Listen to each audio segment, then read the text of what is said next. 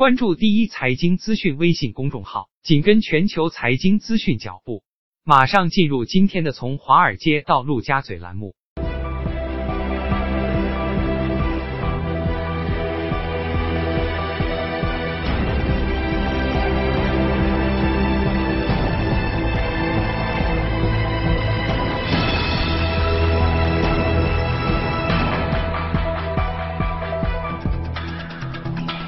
西方华尔街，东方陆家嘴，全球的资本市场将如何联动？马上进入到我们今天的从华尔街到陆家嘴。我们先来关注一下啊，上周五啊，整个呢欧美市场的表现情况。先来看一下欧洲的三大股市啊，都是有不同程度的涨幅，其中德国 DAX 指数的涨幅超过了百分之一。马上呢，我们连线到特约记者陈曦宇，了解一下详细的情况。你好，曦宇。嗯，好的，主持人。总体来看，上周欧洲股市表现乏善可陈。以一周累计涨跌幅来看呢，欧洲斯托克六百指数小幅下跌了百分之零点一三，德国 DAX 指数上涨百分之零点二八，表现最好。英国富时一百指数小幅上涨百分之零点一，法国克斯林指数上涨了百分之零点零九。而从上周五公布的经济数据来看，目前欧元区通胀水平在百分之一点二，大体与预期相符，但是仍然远远低于欧洲央行百分之二的目标水平。日内，欧洲央行官员发表讲话称，目前欧元区通胀率过低，围绕未来的不确定性还有很多，因此将保持积极的货币政策，为企业提供十分有利的融资环境。与此同时，将密切关注债务的发展情况，包括企业和家庭债务。日内，欧元对美元上涨至一点一三八。英国方面，保守党党魁候选人、英国外交大臣亨特表示，必要情况下将接受无协议脱欧，但是仍然可能重新启动谈判。不过，爱尔兰总理瓦拉德卡表示，不会对英国脱欧协议重新谈判。日内，英镑对美元重回1.27一线上方。本周较为重要的财经事件和经济数据包括：欧洲央行公布六月货币政策会议纪要；欧元区公布五月失业率和六月制造业采购经理人指数；德国将发布五月工厂订单和五月失业率数据；英国将公布六月服务业采购经理人指数。主持人。好，谢谢细雨的介绍。我们再来看一下上周五美股的三大指数的收盘情况，都是有不同程度的这样一个上涨啊。好，马上呢，我们再连线到前方记者格贝尔，了解一下详细的情况。你好，格贝尔。早上，主持人，周五美股投资者的讨论和关注焦点主要集中在二十国集团领导人峰会上。在美联储降息预期及贸易形势利好期待的提振之下，三大股指在六月份的涨幅都在百分之七附近。所有十八家在美的大型银行机构均通过了美联储的第二轮压力测试，获批调高股息和股票回购计划，令银行类股在周五大涨。高盛将其季度派发股息调高了近百分之五十，而摩根大通将股息提高了十美分。周五的时候，摩根大通、花旗、美国银行和高盛的股价涨幅均在百分之二以上。而个股方面呢，在接受英国金融时报采访的时候，苹果的首席设计官 Johnny Ive 宣布将会在年内离任，并创建自己的独立工作室。周五，苹果股价承压走低。Ive 是在一九九六年加入苹果，被视作是承袭了乔布斯在产品设计方面的一致，甚至被认为是 Tim Cook 之后该公司的第二号人物。主导或参与设计的产品包括了 MacBook Air、iPad、iPhone 和 iPad。华尔街日报的文章就评论称，Apps 的离职标志了苹果一个时代的结束。未来这家公司将会把更多的精力从硬件产品开发转向提供服务。另一方面呢，一些华尔街的分析师则认为，Apps 的新公司未来可能会与苹果保持一个良好的合作关系，也就意味着这一家公司的产品设计不会出现一个重大的调整。周五，另外一则和苹果相关的消息是，《华尔街日报》报道称，苹果将会把 Mac Pro 台式电脑的组装从美国转移至中国。主持人，好，谢谢格威尔的介绍。那在了解了上周五整个欧美市场的情况之后呢，马上进入到我们今天的全球关注。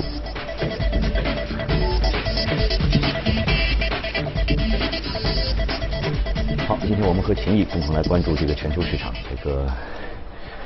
时间还是在过得很快。对，我们在说的时候，你今天已经是进入到一九年的下半年了。下面，呃，下半年之后呢，我们就会说整个的公司的一些表现，半年的这样一个情况，它会逐渐的要公布出来，要要给大家来看。那么对于这个美国市场这半年的情况，对整个后半年的预期，今天我们一起来来解读分析一下。那么先回顾，应该是先先要回顾整个六月份的整个整个的一个大概的情况吧。是的，我觉得开始之前呢，先可以谈一下这个周末的时候那个 G 二零是吧？因为这个结果出来之后呢，其实我们已经看到市场有一定的扰动。嗯。啊。包括一些从货币的话，避险货币像日元的话，它是走低的，嗯嗯嗯。包括黄金也有一定的下浮，原油的话百分之一点五的上浮，最引人注目的当然属于我们的人民币，嗯，升值了接近百分之零点七，嗯嗯嗯。所以这一个事件的话，当然我们可以从整个六月份去看，六月份市场都非常好，权益市场，啊，股票市场，美股也涨了将近百分之五，嗯，包括一些金属类的。黄金、铁矿、铜、铝啊，都非涨幅都非常，包括货币。货币的话，我们看到美元是相当是一个单边的一个，应该是一个下跌的一个状态。然后相对应的话，我们看到全球的一些新兴市场货币啊，包括像南非啊、巴西类啊这些贸易性货币，包括瑞士瑞郎是吧？包括欧元是吧？都出现了一定的一个上涨。其实这恰恰就是世界整个一个和谐发展所期待的。嗯。而期待的话，美国不错，然后呢，美元有一定的一个下跌，新兴市场能够接接住这个接接力棒，那么全球能够一个和谐的共振。那这个现象的话，其实在二零一八年已经出现，只是到了一八年的那个下半年的时候，突然大家有有了一一定的一个停顿啊。当然，我觉得这个整体的一个背后的话，不管你是谈整个一个利率的，我们看到一个下跌是吧？这个因为二年期的话已经达到二点零一，是吧？这或者大家在。谈了一个衰退，但毕竟现在全球十三万亿的美金，目前的一个债券市场都处在一个负利率，就是钱很多，永远在支撑背后的整个一个股权那个股权市场，包括是一些其他的一些 commodity 的一些商品啊，乃至甚至一些那个数字货币。所以呢，目前的情况就是到了六月份的话，大家推得很高。年初的时候都有预期，OK，今年美股的话，大家对一九年标普五百的一个 earning 的盈利的一个增速的话，大家可能认为是一个零乃至有一个负百分之五左右。那现在的话，可能这个预期的话，大家股票因为涨得很快，大家到二季度的话，现在才不要出了。财报出的话，我们可以看一下美光啊，因为它是第一个出的。美光跟 FedEx 我记得是吧？那美光出来的话是涨了百分之十六。那似乎就是半导体整个一个存储芯片的话，目前大家预期都比较悲观。那实质情况也是这样，包括它的库存日啊，包括它一个价格啊，是吧？earning 的一个下降的一个幅度啊。但是呢，可能大家认为下半年一个复苏的快，所以这个股价的话，在预期比较差的时候出现了一个比较快的一个上涨。那似乎为我们整个一个七月份的一个开端打下了一个比较好的一个伏笔啊，嗯嗯嗯嗯，因为整体的一个播报最密集的话，应该在十五号以后，十五号一个周期，还有一个二十几号、二十二号到二十九号三个周期，是吧？嗯。当然，我觉得就是说，从十五号开始的话，因为第一个首先开开播的是我们的银行股、金融股。接近百分之五十五的市值的上市公司都要在这个期间的话是，呃，有一个有一个业绩的报，因为银行股的话，大家今年整体它还是跑出这个市场，是吧？但是情况是发生了变化，就是利率整体到了七月份一个降息之后，整条曲线从原来的一个相对来说非常平坦，甚甚至有倒挂，那到现在的话，可能可以恢复成一个陡峭。加上银行股自身刚刚也播报了整个它的一个 earning 在回购在加大是吧？其实我们还可以关注到德银的一个事件，就是因为德国银行它准备要裁员接近两万名员工嗯啊，这个相当于整个一个百分之二十的员工队伍，他能够有这样大的勇气，说明他整整体银行业的一个就是说运营的一个模式，包括。大量的都是由金融科技去替代这些人员，是吧？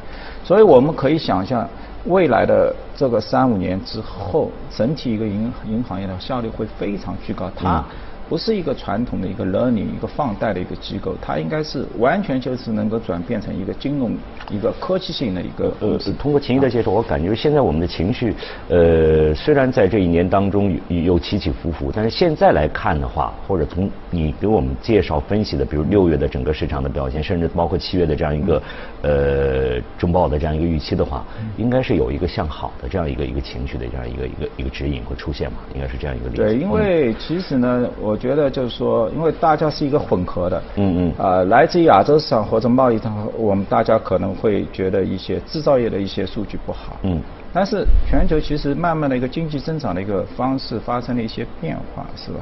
就是我们可能如果从服务业的话就非常好，比如说你像现在的法国、欧洲的这么一个区域，因为欧洲现在资产也在低估，它的 CPI 可能都走得非常低，非非常弱整整体。但它的服务的一个 CP，一个 PMI 的一个服务的一个指标，嗯，那它现在的话是增长一点，是比前一个季度还要增长一点二，而这恰恰是今年开始就是大量一些服务类的一些企业非常好，包括像我们中中国一样的，整个一个七月份的这个零售是八点几，嗯，那八点四应该是比上一个月的七点二也有所增长。从六幺八我们看到天猫。整个平台的一个营销的一个数据的话，知名类的品牌，包括国内像华为也好，海信，包括像国际品牌雅诗兰黛也好，一些化妆品品牌，包括像国内的李宁啊、安踏，它在这些电销平台的增长。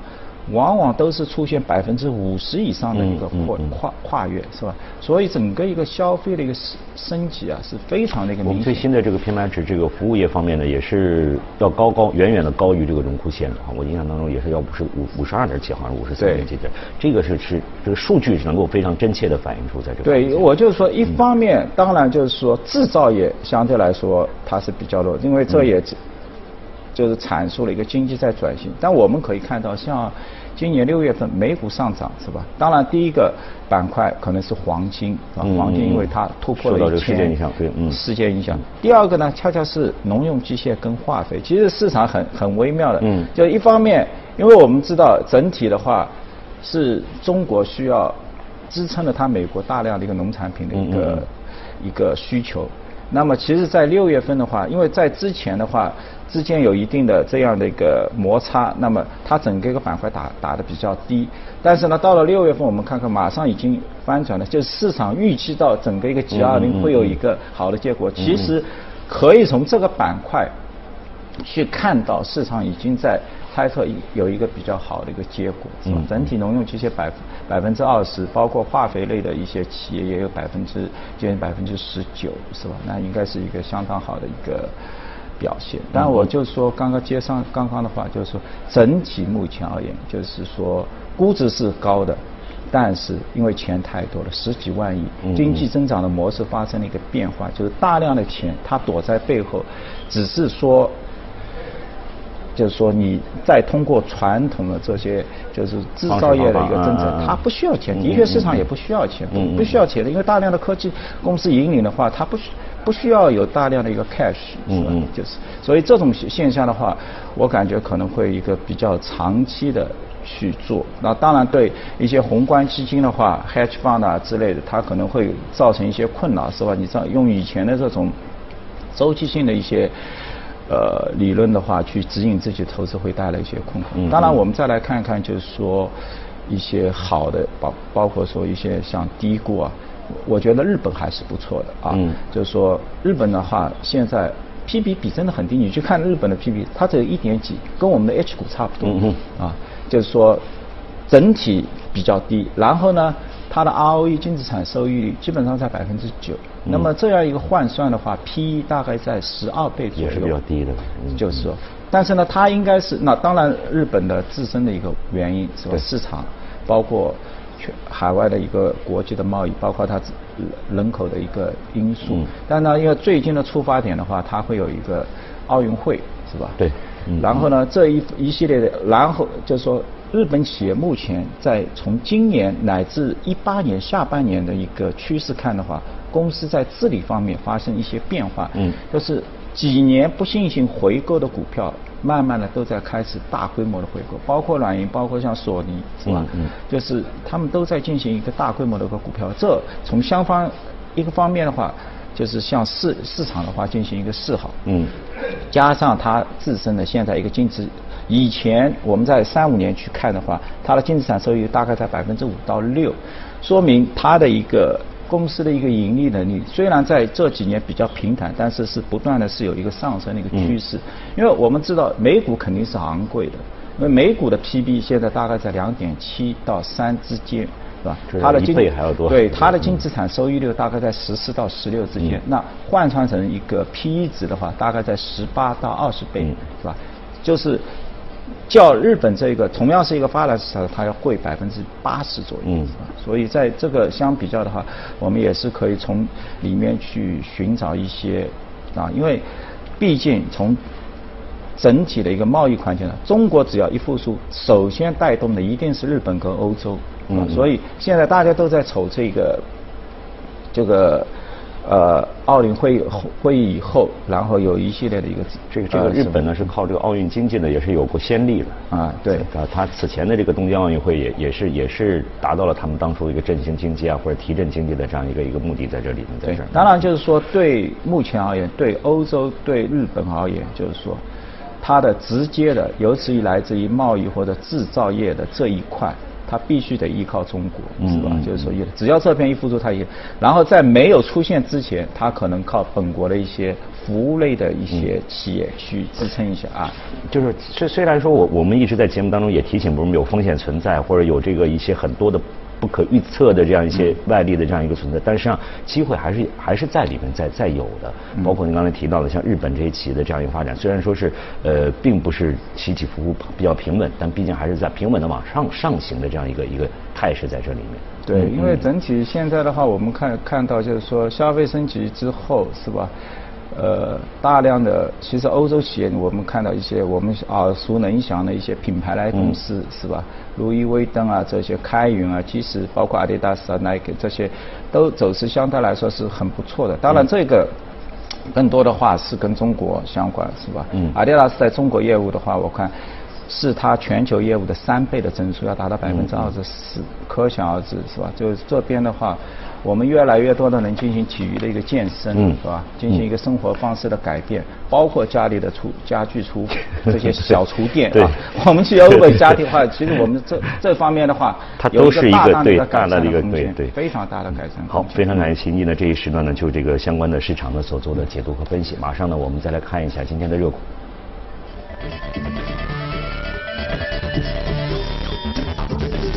啊，我们又要提到的是一家这个医药板块，而且是这个生物制药啊，昆泰医药这样的一个企业。它也是一个并购的，就是原来 IMS 跟那个昆泰进行一个合并之后，就是目前的话全球最大是吧 CRO，但是呢，就是说美国本土的话，这些企业就是说大概它的一个 earning 从公司的一个播报的话，它提出了一个指引，就是说一九年到二零二二年。大概在百分之七到百分之十，是吧？包括它的一个以比它的一个利润的一个增幅的话，预期在百分之九到百分之十一。嗯。但是我们回过头去看我们中国的一个泰格医药，当然还有药明，是吧？嗯。泰格的话，它给出的一个指引的话是百分之二十，接近百分之二十四，是吧？那就是说是全球巨头的一倍。虽然它的目前的一个营收值。可能相对来说，M 是比较高，是吧？但是呢，可以看出，就是中国在新药研发这一个方面的一个需求的话，是非常巨大的，是吧？所以我们看到，从今年开始，包括港交所也好，包括我们未来创的这个科创板，一定是对整整体生物医药的是给予一个很高的一个关注度。我们从整个一个行业去看的话，二零一八年这个数据出来啊，整个医药行业的一个生物。医药行业的一个募资，美以美国为例的话，大概在九十亿美金，其中一半基本上都是投到了整个一个生物医药的一个板块里面。当然，从从医药里面的话，还可以去进行一些细分，那么可能就是主要还是往肿瘤，是吧？还有包括一些平台类的一些企业去，是吧？而且我们从它的一个企业的一个 IPO 退出哈，今年整体。像二零一八年的话，通过整个一个 IPO 或者其他一些并购的一个退出的话，达到四百九十亿美金，啊，比前几年的话都要高出百分之五十以上，所以整体氛围非常好。那对像 IV 这些公司的话，那就创造了一个，因为它里面的话，它是像这些制药公司。包括一些初创型的一个企业，而我给你提供一些新药研发的一些服务，然后你做出研发之后，你要进行拓展自己的一个商业一个渠道，进行一个医药的一个咨询，包括风险资本，它要寻找这些单企业，那我也可以提供 service，是吧？所以整个一个它的一个四大板块的话，整个业务都非常蓬勃。嗯，对公司自身而言的话，它的一个。就是说，核心竞争力的话，来还是来自于它的一个数据，就是有六亿份这样一个非识别的一些病人的一些数据，这是它历年，当然也包括其收购了一些其他公司，收购了它的一个基因检索，包括 m 它收购了一些电子病历啊，就是大量的通过五六十起并购，累积出一个巨大的一个数据群，因为这个数据。对于任何一家大型的制药公司，对于任何一个初创型的企业都是无法涉及的。就是你要做研发，啊，那你首先要做研究。我我要有病例，我要有案例。你要有病例是吧？还要病人在哪里？对。我第一个我要招募一，嗯嗯，就是一二一二三期我在进行临床临床的时候，病人在哪里？嗯。我怎么降低我的一个成本？第二个测试的一个结果，你是否能够利用大数据进行一些诊断的一个早。早期的一些判断是吧？就是说你还在没有做的时候，我就可以说你现在制药公司提供的这个解决方案肯定是不行，是吧？根据我的大数据，你可以换方案的。那么对于这些大量企业是实实在在是帮他们降低了一个成本，嗯，所以这也是这个公司能够存在的一个价值。嗯，然后呢，往后面看的话，我们看到包括一九年整体整个一个在新药研发是吧方面的整个一个热度还不减，所以公司的话，现在的话。应该讲盈利呢，应该在 top 的这些科技类跟这些 IT 类的可能稍稍小一点，因为毕竟只有在百分之七到百分之十之间，但也这也基本上，但它很稳健，跟规模的话已经到三百亿的规模了，是全球 number one 了，是吧？所以。啊，十七八倍左右的个 P，其实，在我们节目当中，我印象当中，比如在近期啊，已经有多家多多位来嘉宾呢，在涉及到这样一个板块的话，都会推荐这些医药板块的一些相关的公司，而且这些公司呢，都是一些比较前沿的、高端的，所谓的生物制药也好，新药研发也好。那今天我们给大家介绍公司，除了这这个之外呢，还有它一系列的，比如我新药在整个的研发过程当中。你提到了一个大数据的一个问题，我有我有大量的这样一个这个案例病例的这样一个存储。我觉得这个行业立刻会很快就会发生一个巨大的一个变化。就之前医药行业是 IT 设计，包括这些大数据啊最慢的，因为这个行业它有个天然的。它这个时间时间的。时间我靠医生，因为可能有致命，这是非常严格的。就是你一些传统的科技类企业很难讲，但是现在呢，大量的像谷歌啊这些，慢慢的开始深入去进去了，是吧？因为。我以前，我现在做这个药物商业，几百万份可能就是塞入我这个机器 AI 这些数据的话，速度会非常快，几百万个分子我可以一下子进进行一个筛选，然后跟以前的案例，你靠人工一个个去对，根本就不可能。现在是革命性的，有可能导致整整体的一个新药的一个研发的速度都会大大的降低。这个资金的成本。人力的成本、时间的成本都是在大大的缩短，这样的一个带来的这种变化。对，所以呢，像这类 CRO 的企业的话，它是实实在在帮助到这些呃研发型企业。你有一个 good idea，我立刻来帮你实现。减少你的大量的这些文件的这些发一定的这些工作，嗯，它有一个，嗯，非常感谢秦毅今天呢给我们做的相关的这样一个消息的解读和分析。那以上呢是我们今天的从华尔街到陆家嘴，这里是正在直播的财经早班车。